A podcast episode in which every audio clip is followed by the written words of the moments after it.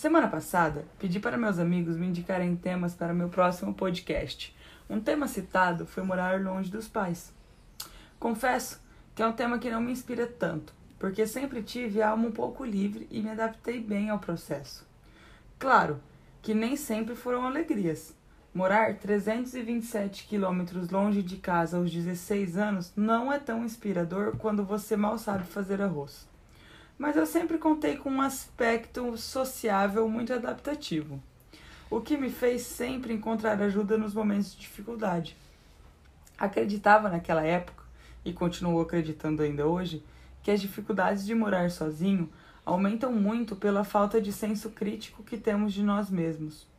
Eu, que sempre fui muito emotiva, chorei pouquíssimas vezes de saudade, porque, por mais difícil que fosse a minha visita para casa, Sempre tive a certeza que, em meio a tudo o que me acontecia, eu tinha um lar para voltar e um ponto de apoio fixo em minha cidade.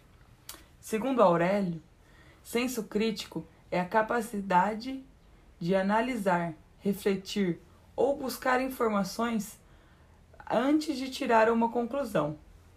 Ora, se senso crítico é a tendência de não aceitar automaticamente o que lhe é dito ou imposto, em que o exercício do mesmo implicaria na melhor forma a adaptação em morar sozinho?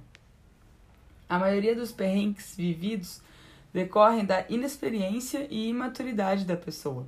O senso crítico, quando estimulado, nos auxilia em diversas situações do cotidiano, tal como a consciência do despertar pontual, do não procrastinar e da construção diária e pessoal pela qual passamos. Hábitos como ler, conhecer coisas novas, questionar-se o porquê de determinados comportamentos, entender profundamente conteúdos, pesquisar opiniões diferentes e iguais às suas, te ajudam na construção de um senso crítico. Obter este senso sobre si mesmo implica em um melhor autoconhecimento, o que nos dá a liberdade de permitir-se sem perder-se de nós mesmos ajudando assim a termos consciência do nosso presente com mais clareza, identificando comportamentos daninos e que não condizem com o que almejamos. O filósofo Confúcio nos convida a refletir sobre a dificuldade deste processo de evolução pessoal quando diz que conhecer a verdade não é o mesmo que amá-la, e amar a verdade não equivale a deleitar-se com ela. A beleza do processo está no esforço diário em busca de uma melhor adaptação, porém com respeito ao que buscamos e às dificuldades que encontramos pelo caminho. Porque morar longe dos pais, depois de alguns anos, não é o problema. O problema é voltar ao lugar base que você deixou, por não ser mais aquela pessoa que partiu.